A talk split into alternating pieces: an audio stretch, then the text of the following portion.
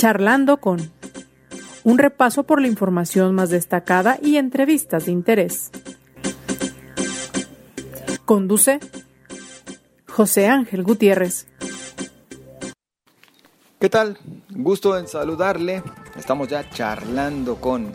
Y hoy queremos platicar acerca del sistema de reinserción social, particularmente en Jalisco. Hay motines, riesgo de motines en los diversos centros de reinserción social en la entidad. Hay riesgo que de por sí va implícito en aquellos lugares donde existe el llamado autogobierno. ¿Cómo se encuentran en estos aspectos? Bueno, nada menos este miércoles eh, fue presentado un compendio interesante de literatura, una colección de literatura. Eh, se trata de diversos trabajos realizados por parte de internos de estos centros de reinserción social. Mire, ya estaremos platicando con el director en la materia en unos momentos más. Mientras tanto, si me permite, yo quiero invitarle a que hagamos un rápido recorrido por parte de la información más destacada. La Fiscalía de Jalisco informa de la detención en la zona metropolitana de Guadalajara de hasta el momento cuatro aficionados del Atlas que presuntamente participaron en la gresca ocurrida en el Estadio La Corregidora de Querétaro en marzo pasado. Entre estudiantes, trabajadores y académicos serán más de 100.000 las personas que participarán el próximo 26 de mayo en la megamarcha que realizará la Universidad de Guadalajara en demanda de que les regresen los 140 millones de pesos del Museo Ambiental. Esto lo explicó el presidente de la Federación de Estudiantes Universitarios, Javier Armenta. El Sistema Intermunicipal de los Servicios de Agua Potable y Alcantarillado iniciará este jueves la construcción del colector pluvial San Carlos en la colonia del mismo nombre en el municipio de Guadalajara. Que dijo el juez que siempre no, aunque la Fiscalía de Jalisco informó que se quedarían en prisión preventiva por seis meses los cuatro pepenadores detenidos la semana pasada durante la protesta que realizaron en el centro Tapatío, el juez que lleva la carpeta de investigación aceptó cambiar las medidas cautelares.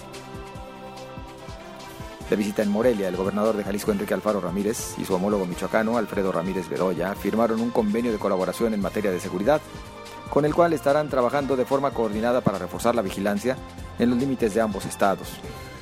Alfaro Ramírez señaló que este convenio también sienta las bases para que ambas entidades trabajen en temas de salud que beneficien a los habitantes de los municipios limítrofes. El secretario de Salud en Jalisco, Fernando Petersen, informa a través de sus redes sociales que ha sido contagiado por COVID-19. Indica que por más de dos años pudo librarse de la enfermedad y destaca que por el momento presenta síntomas leves y trabajará desde casa siguiendo las recomendaciones médicas. A partir de las 3 de la tarde comenzó el operativo de la Policía Vial en torno al Estadio Jalisco para el encuentro entre Atlas y Tigres de esta noche.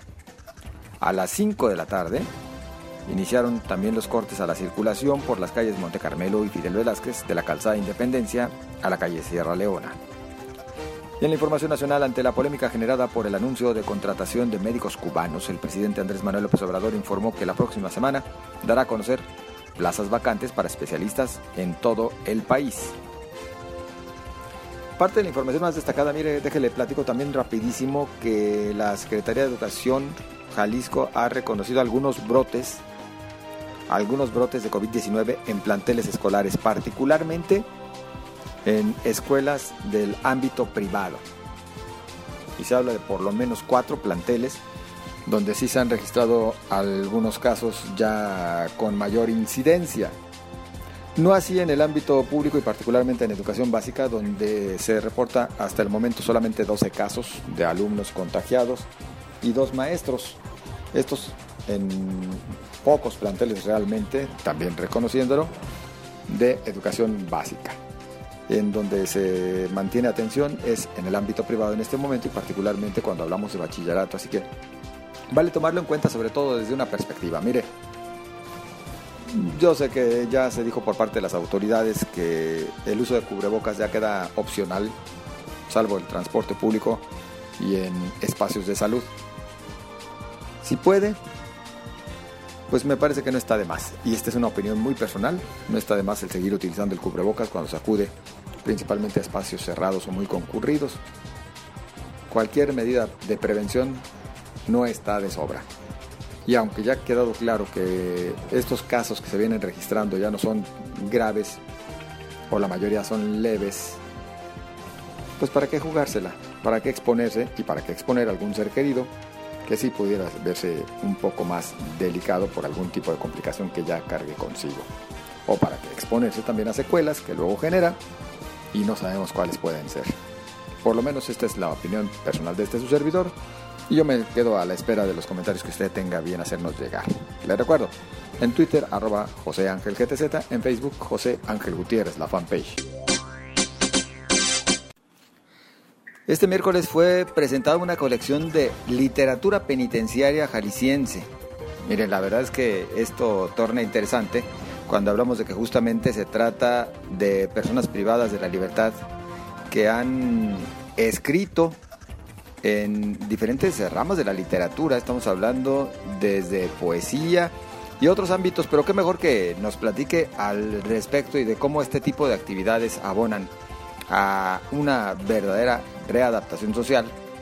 Saludamos al director general de Prevención y Reinserción Social del Estado de Jalisco, el maestro José Antonio Pérez Juárez. ¿Cómo está? Muy buenas tardes. Muy buenas tardes, José.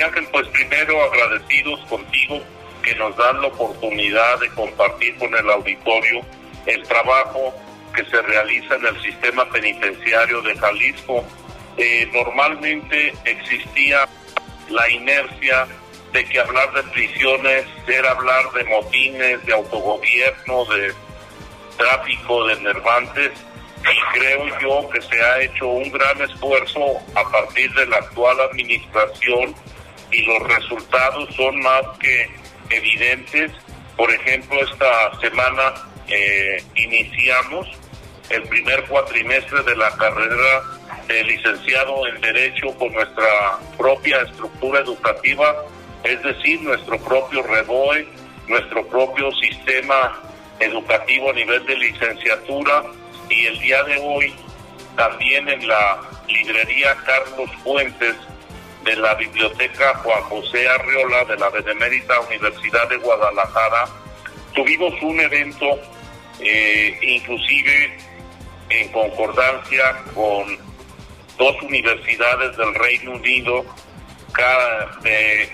la Universidad de Surrey y de Cardiff, donde han impulsado y patrocinado la edición del conocido género literario libro cartonero y donde ha sido la novedad y una sorpresa agradable para la comunidad literaria que personas privadas de la libertad, jóvenes, mujeres y hombres, estén atentos y metidos de lleno al tema literario lo cual demuestra que se está haciendo un gran esfuerzo para que la readaptación social sea una realidad y sea benéfica para la sociedad, dado que al reducir la reincidencia criminal es evidente que el delito en las calles de Jalisco también se reduce.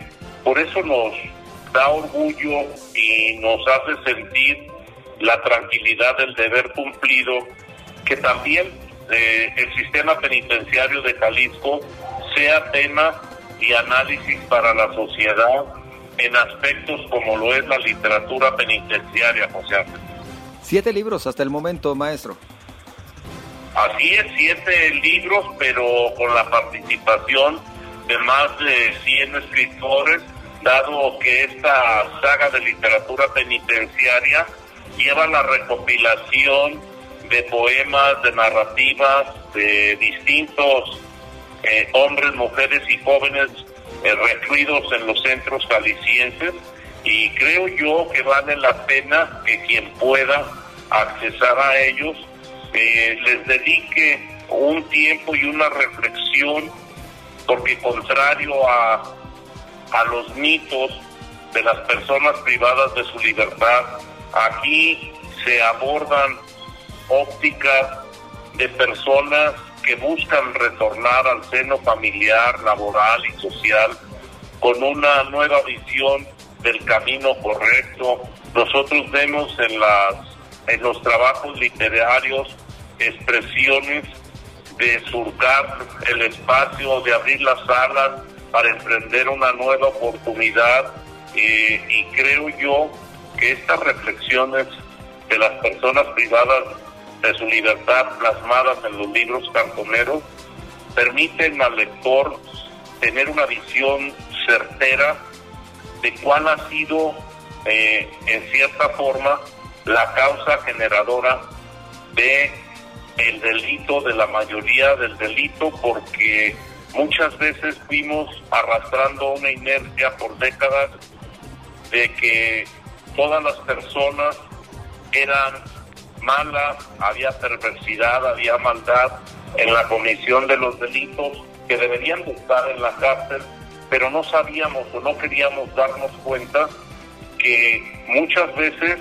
eh, la comisión del delito es consecuencia de omisiones de la autoridad, de apatía de la sociedad y no solo del error de la persona que materialmente incurre en un delito.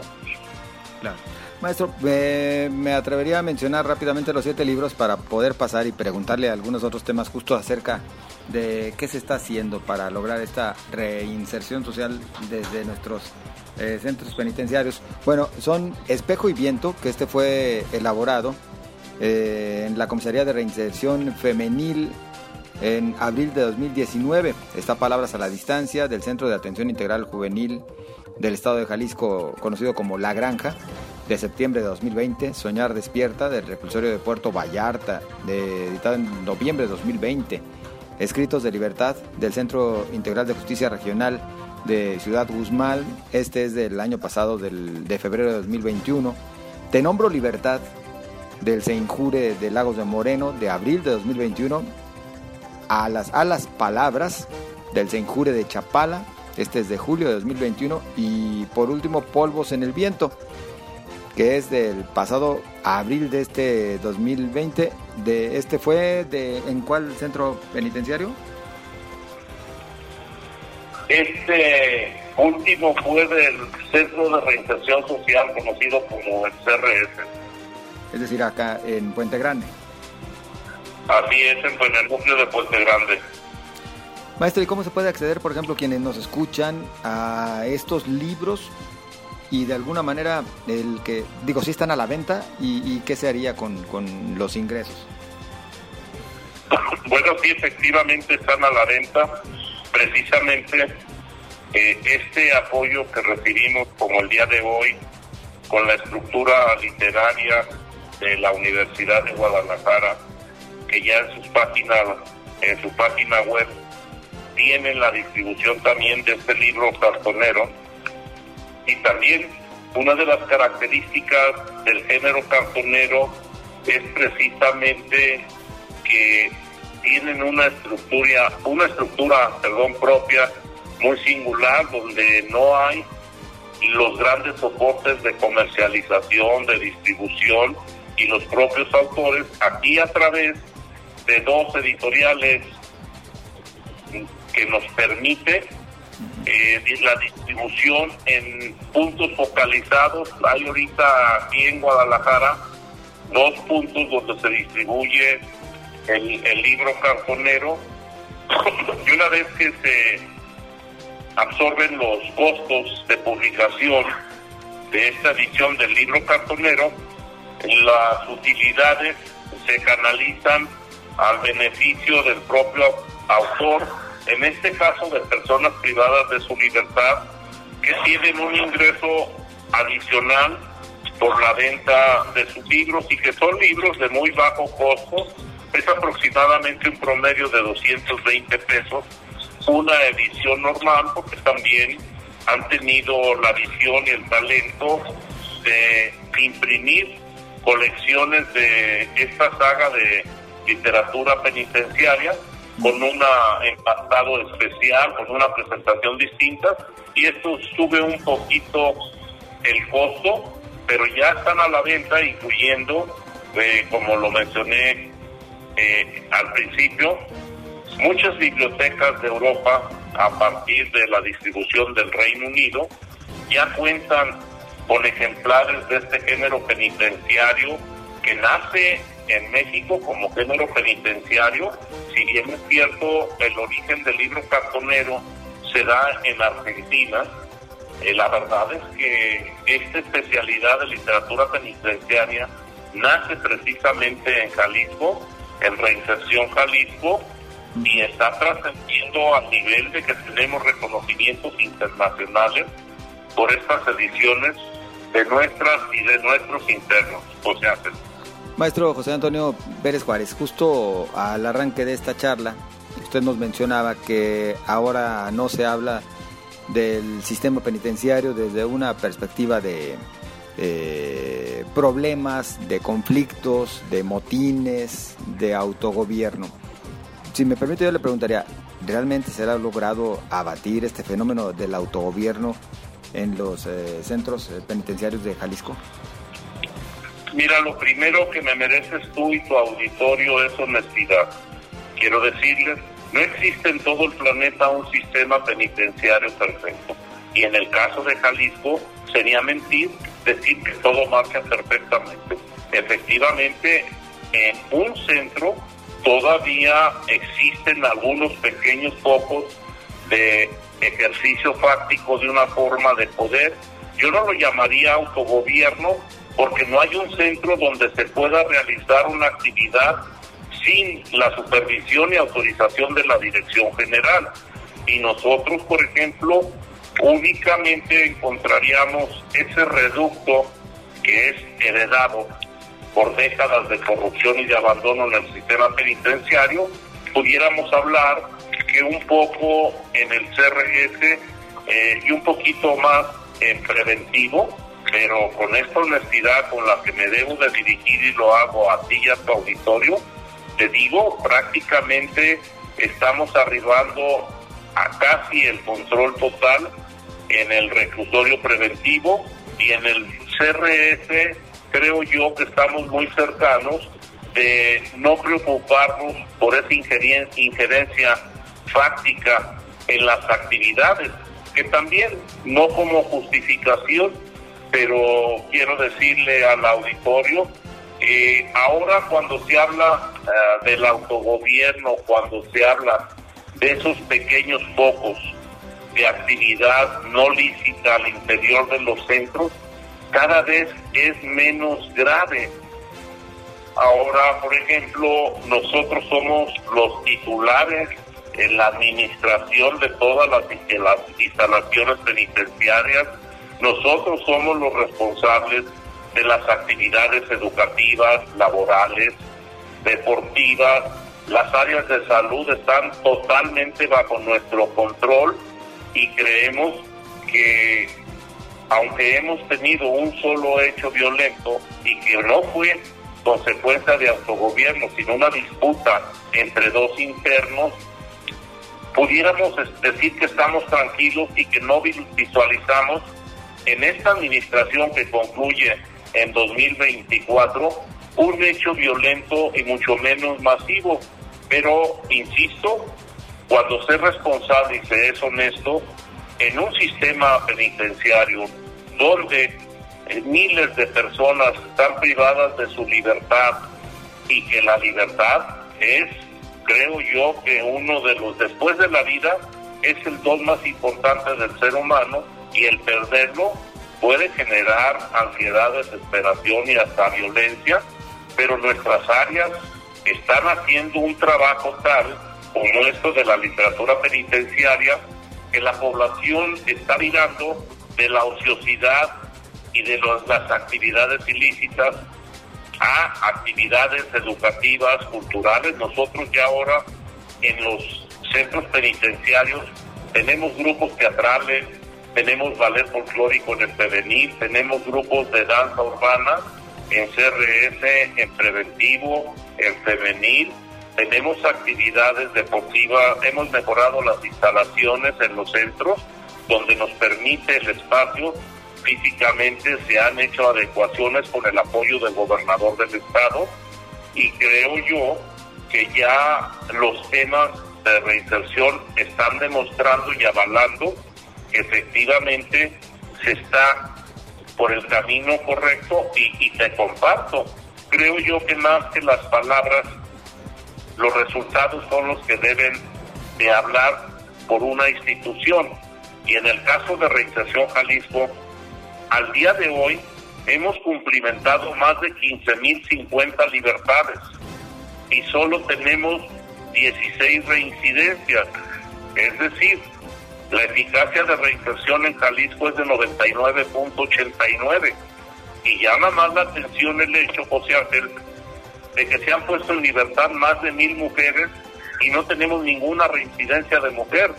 Y creo yo que ese es el objetivo primario, perdón, de un sistema penitenciario y el hablar de un abatimiento casi total de la reincidencia criminal, creo yo que eso demuestra que estoy hablando con honestidad, hemos encontrado las formas, los mecanismos legales, logísticos, operativos para redireccionar la tarea y, los caminos en el sistema penitenciario de Jalisco y que no veo, al menos en esta administración, ningún ubarrón y algo que debiera de preocuparnos. Insisto, quizás mañana la Comisión Nacional de Derechos Humanos viene y encuentra una falla que casi siempre son materiales, de que no contamos con un equipamiento especial, de que no tenemos los custodios suficientes, es lo único en lo que ellos tratan de ser protagonistas, la Comisión Nacional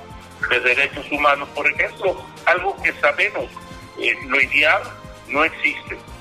Lo que tenemos real es que, por ejemplo, en el caso de seguridad, tenemos más de 100 plazas disponibles para custodio y no hay quien quiera trabajar como custodio.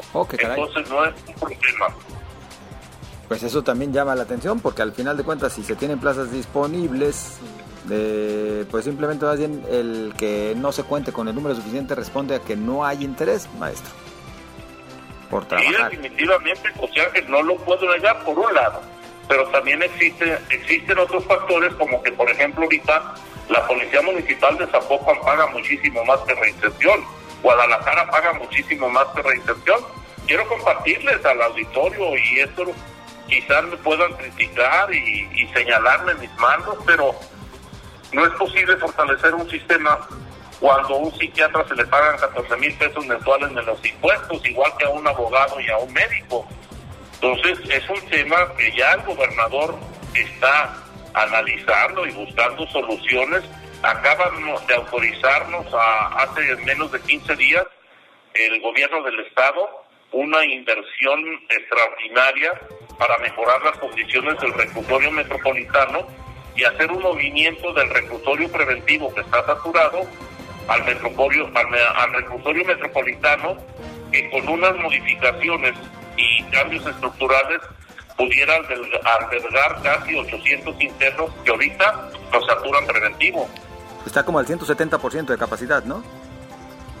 Eh, no, preventivo tiene al día de hoy una sobrepoblación del 42%, la recibimos con un 156 pero en estos casi tres años y medio se ha invertido, se han hecho modificaciones, porque a veces hablar de sobrepoblación, la gente que no conoce el sistema piensa que nomás es la celda, y no, eh, a un interno deben de considerarle no nomás el espacio donde duerme, sino las áreas médicas, las áreas deportivas, las áreas lúdicas, el sistema hidrosanitario, la disponibilidad de las cocinas, entonces nosotros en el reclusorio preventivo hemos hecho inversión y construcción que al día de hoy nuestra sobrepoblación anda en el orden de los 1.800 y fracción, que de estos 1.800, José Ángel, más de 1.400 son reos federales, que es una carga injusta del gobierno federal para Jalisco, porque cerró su reclusorio y ahora los jaliscienses le pagamos a la federación el sostén de más de 1.400 reos. ¿Y no apoquinan? Claro que no, eh, hay un llamado socorro de ley que es como una caridad del gobierno federal, pero ni este nos están cubriendo y la sobrepoblación ahí está. Yo te hablo con 1.800 aproximados de preventivo, pero 1.400 son federales. Es decir, que si no tuviéramos esta carga de la federación, estaríamos abatiendo totalmente la sobrepoblación en preventivo, que es el único. Porque el otro centro con sobrepoblación, que es el femenil, mi problema es de 60 espacios. Prácticamente controlado. Oiga, pues entonces buenas noticias y, y nos agrada el que así sea. Maestro, entonces usted nos puede casi garantizar que en lo que resta de esta administración problemas no habrá, problemas de, de consideración dentro de los reclusorios no se tendrán. Riñas colectivas, no pandemias graves que no puedan atacarse, no, porque se está cumpliendo, se está haciendo buen uso de los recursos que dan los jaliscienses y sobre todo, no solo estamos controlando bien los centros, sino que estamos haciendo que las personas que obtienen su libertad ya no regresen. Pues interesante, maestro, interesante y felicidades por lo que se está realizando. Bueno, ya habrá oportunidad de platicar más, lamentablemente es el tiempo el que ya nos, nos ha comido. Enhorabuena por este trabajo en lo que refiere al tema con el cual iniciábamos acerca de esta colección eh, literaria. Felicidades por el resto del trabajo que vienen realizando y pues emplazados para seguir platicando en otra ocasión, maestro. Por supuesto, José Ángel, muchas gracias y un saludo al auditorio. Muy amable. Es el maestro José Antonio Pérez Juárez, quien dirige, eh, es el director general de Prevención y Reinserción Social del Estado de Jalisco. A usted le invito a que participe con sus comentarios y para ello nos ponemos a la orden en las redes sociales, en Twitter, arroba José Ángel GTZ, en Facebook, José Ángel Gutiérrez, la fanpage. Le deseo lo mejor, siga cuidándose y nos escuchamos mañana.